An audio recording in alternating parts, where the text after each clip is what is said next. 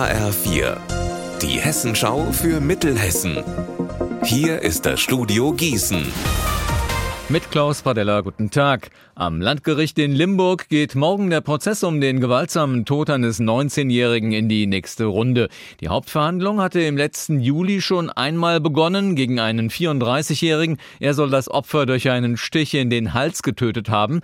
Nach fünf Verhandlungstagen war der Prozess dann aber wegen Verfahrensfehlern geplatzt. HR4 Mittelhessen-Reporter Benjamin Müller, was waren denn die Gründe? Weil die Ermittlungen gegen weitere Personen noch nicht abgeschlossen waren. Deshalb hat das Gericht Gericht gesagt, erstmal gegen alle mutmaßlich Beteiligten fertig ermitteln und dann kann entschieden werden, wer wie angeklagt wird. Und siehe da, jetzt sitzen statt nur einem sechs Personen auf der Anklagebank. Der 34-Jährige soll nämlich nicht alleine gehandelt haben, sondern Teil einer Gruppe gewesen sein. Insgesamt fünf Männer und die sollten dem 19-Jährigen auf Wunsch seiner Cousine einen Denkzettel verpassen. Dabei ist er dann allerdings ums Leben gekommen. Was genau passiert ist, das muss jetzt der Prozess zeigen. Geschäftsinhaber haben in der Wetzlarer Altstadt immer wieder geklagt. Wegen fehlender Kurzzeitparkplätze würden ihnen die Kunden wegbrechen. Jetzt reagiert die Stadt. Ab morgen verkehrt ein kostenloser Shuttlebus durch die Altstadt. Zweimal in der Stunde fährt er zum Dom und zum Kornmarkt. Montags bis freitags zwischen 10 und 20 Uhr und samstags zwischen 10 und 16 Uhr. Der Bus ist erstmal ein dreimonatiger Test. Dann will die Stadt entscheiden, ob das Angebot verlängert wird.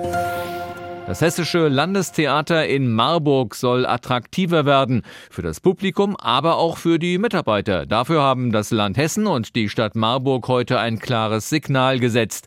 Die beiden Intendantinnen bleiben weitere fünf Jahre. Ihre Verträge wurden verlängert und der Etat wird um rund eine Million Euro erhöht. Geld, das aber auch dringend notwendig sei, sagt Carola unser Leichtweiß, eine der beiden Intendantinnen. Das sind Strukturen, das sind Räume, die überholt werden müssen müssen. Und wir sind sehr froh, dass die Politik uns und allen Mitarbeitenden die Sicherheit gibt, dass sich das Hessische Landestheater besser aufstellen kann, weil ich glaube, wir haben in den letzten fünf Jahren gezeigt, dass wir alles versuchen, Theater auf einem sehr guten Niveau zu machen. Und deswegen freuen wir uns sehr, dass da jetzt ein Schritt getan wird.